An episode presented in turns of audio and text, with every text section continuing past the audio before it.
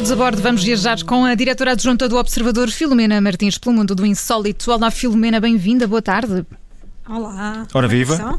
Estamos bem. Filomena, queres começar pela Arábia Saudita e para falar de Fórmula 1? Exatamente, vocês eh, devem ter memória das meninas da Fórmula 1, não é? Cada vez e bem estão mais desaparecidas do paddock uh, e das marcas. Ela, a presença delas começou a ser muito limitada pelo óbvio sexismo que havia. Uh, ainda se vêem algumas, as meninas da Ferrari, da Williams, ainda aparecem nas suas mini saias, camisolas curtas e justas, mas agora há um sítio onde elas não vão estar mesmo, que é no Grande Prémio da Arábia Saudita, que se estreia este ano no Mundial da Fórmula 1 e que terá lugar agora entre 3 a 5 de dezembro porque a mais de um mês de distância uh, há um código de conduta de vestuário que já foi divulgado e que é válido quer para homens, quer para mulheres. Portanto, uh, nada de calções para eles, nada acima do joelho, aliás, uh, muito menos biquínis, roupa justa ou transparente, nada de costas à mostra, também não é nada disso, nem pensar. Agora, tu podes levar casaco, uhum. apesar de estar a mais de 40 graus. Ah, mas Sim, pode, pode, estar vento, não é? Nunca se sabe. Uma malhinha, uma malhinha, uma malhinha, uma malhinha dá jeito. Sim. É isso, não é? Pois uh, estas limitações no traçado urbano de Jeddah estão a causar muita polémica e, e isto quer saber os mais queixosos são os homens, porque eles não podem usar camisolas de alças, nem calções, nem jeans rasgados e também não podem usar sem camisola, não andar sem camisola nem pensar nisso. Uh, e, e, este anúncio chamou a atenção porque não existe este tipo de restrições nos outros grandes prémios dos países do Golfo, por exemplo, o Bahrein, nem Abu Dhabi e o Qatar, que este ano também se estreia este ano no, no Grande Prémio. Uhum. Uh, e há aqui uma grande confusão. Aliás, o o alemão Sebastian Vettel, um dos pilotos que, que, é um dos mais envolvidos nestas causas políticas, ecológicas e sociais, foi um dos primeiros a criticar a entrega de um grande prémio de Fórmula 1 à Arábia Saudita por causa das regras que são impostas às mulheres neste país e não está nada contente com estas coisas, digamos assim. E da Arábia Saudita vamos passar para o Reino Unido nesta nossa viagem, Filomena. Vamos, vamos falar de fãs dos Simpsons. Porque se és fãs, há aqui uma, uma uma hipótese de trabalho para ti, não sei se queres. Hum, então. sabes, ah, sabes que há muita teoria sobre as capacidades de adivinhação dos Simpsons e agora uma empresa britânica oferece 5.800 euros para quem quer ver todos os episódios dos Simpsons e, eh, da série e, e consiga, e também o filme e consiga antecipar o que nos traz o ano de 2022. Não parece uma proposta má. Acho que havia quem fizesse isso grátis, não é? Acho, não sei, Há quem faça isso grátis na internet, não é? Se estiver disponível, uh, eles pagam, não é? Eu acho que o mais difícil aqui é, é, é haver muitos e muitos candidatos. Não sei, eles chamam-lhe o cargo analista dos Simpsons. Chama-se Platino Casino. Procurei esta pessoa um, acho que é um trabalho agradável e bem pago para quem gosta. Tens de ver mesmo os episódios todos, todos, e, e tens de tomar notas e analisar os detalhes de cada, cada capítulo, porque só assim, dizem eles, vai ser possível prever o futuro eh, segundo várias teorias, os Simpsons anteciparam muitas coisas que vieram mesmo a acontecer, desde a presidência do Trump à, à pandemia agora do coronavírus, até a ida do Richard Branson ao espaço. Ele aparece vestido como um turista espacial no capítulo 15 da temporada 25, em 2014. Uh, e agora até esta escassez de combustível e abastecimento no Reino Unido aparece num dos episódios. Portanto, eles, pelos vistos, sabem umas coisas, uh, quem faz o guião.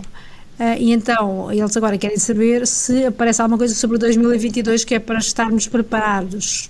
E, portanto, na oferta de trabalho, uh, eles dizem que é preciso passar 35 horas e meia por semana a ver as 300 horas da série e ainda as duas horas do filme. Na prática, pagam 8 euros por vezes cada episódio que é simpático. É. E dão-te um, dão um lanche de donuts, que, aliás, que outra coisa, claro. não é? claro. Uh, e pagam durante este tempo todo a conta do Wi-Fi e uh, da Disney Plus. E portanto a única coisa que precisas de ser é maiores de idade e uh, dominares inglês. Para poder portanto, concorrer ao trabalho, não é? Portanto, Exatamente. Não vejo aqui pontos negativos. Não, não me parece não. mal. Donuts e tudo a acompanhar, parece-me bem. Donuts, tens donuts. Não falam em cerveja, falam só em donuts. certo, já Nem é nós falamos. Nem nós, nem nós. Nem nós, só pensamos. Somos muito golosos. Oh, Filomena, vamos até aos Estados Unidos, vamos até Hollywood, porque Exato, queres falar de uma estrela do cinema. Vamos falar, eu acho que os mais novos não se lembram dela, mas ela chama-se Collins, é uma atriz britânica, tem mais de 80 anos agora. Uh, ela fez parte da famosa série Dynasty, era a amada fita. Uh, ela está muito bem conservada, não só na aparência como nas memórias. Ela acaba, acaba de publicar os seus diários privados é, em livro e faz uma análise, eu diria, vou-lhe chamar o mais simpático, ácida é, em que não poupa nenhuma das grandes estrelas uh, do cinema e digamos que está a fazer tremer Hollywood com este seu livro, em que expõe desde a peruca do Tony Curtis à arrogância da Sharon Stone. Mas eh, ela era a malvada dessa série, não era? Era, Falaste, a mesma amada fita mas nunca fez assim nada mais surpreendente, mas também nunca teve freios a dizer o que pensava e agora nestes diários que ela escreveu entre 89 e 2009, ela é mordaz, é feroz no retrato incisivo que faz da indústria cinematográfica. Ela goza consigo mesma, diz que ninguém quer atrizes com mais de 20 anos, uh, diz que ainda andou a bater com a cabeça na parede durante um tempo, passou temporadas praticamente sem comer para perder peso, mas depois desistiu e por isso é que casou cinco vezes com maridos ricos. Portanto, fez bem, percebes? Arranjou outra forma uhum. de, de, de viver a vida. Depois conta que sobre festas malucas que houve, onde foi como o quinto aniversário da sua uh, afilhada, agora modelo Cara de Levine, uh, em que a dona da casa de Saint-Tropez borrifou o terraço com garrafas gigantes de Dom Perignon que é sempre simpático, não é? Pois diz que a Sharon Stone só olha para ela mesma e por isso nunca, nunca se perdeu, nunca vingou no cinema. Diz que o Frank Sinatra nos últimos anos passou de um ícone dourado a um velho confuso, que o Donald Trump é um palhaço ainda por cima rude, o Arven eh, Weinstein, o produtor do, que foi apanhado no Me Too, se baba enquanto come, que o Warren Beat, como amante, eh, digamos que está um bocadinho hipervalorizado, eh, que o galã, o Gregory Peck, é um chato, que o Tony Curtis usa obviamente uma peruca e passa a vida na casa de banho, que a Sofia Loren usa dentadura e são os filhos que mandam nela. Ai, credo.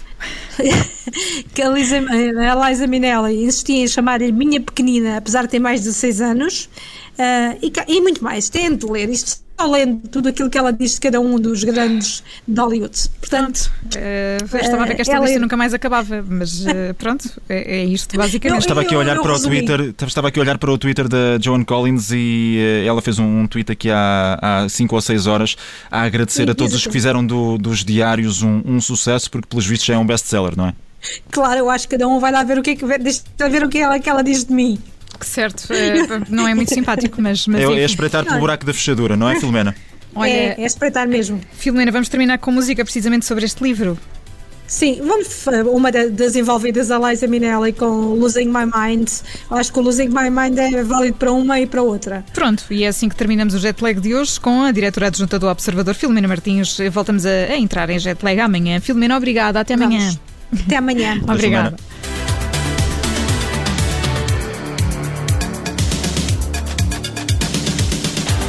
The sun comes up, I think about you. The coffee cup, I think about you. I want you so, it's like I'm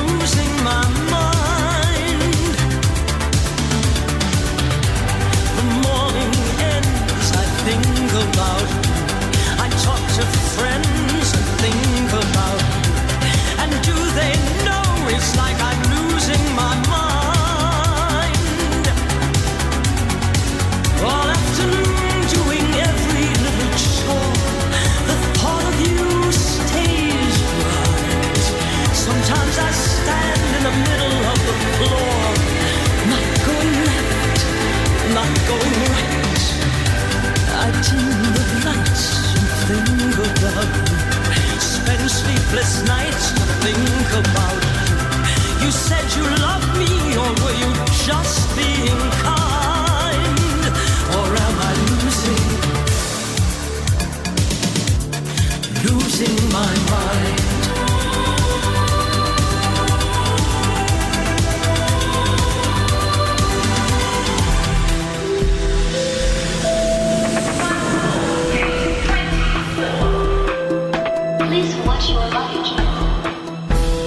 Rádio Observador.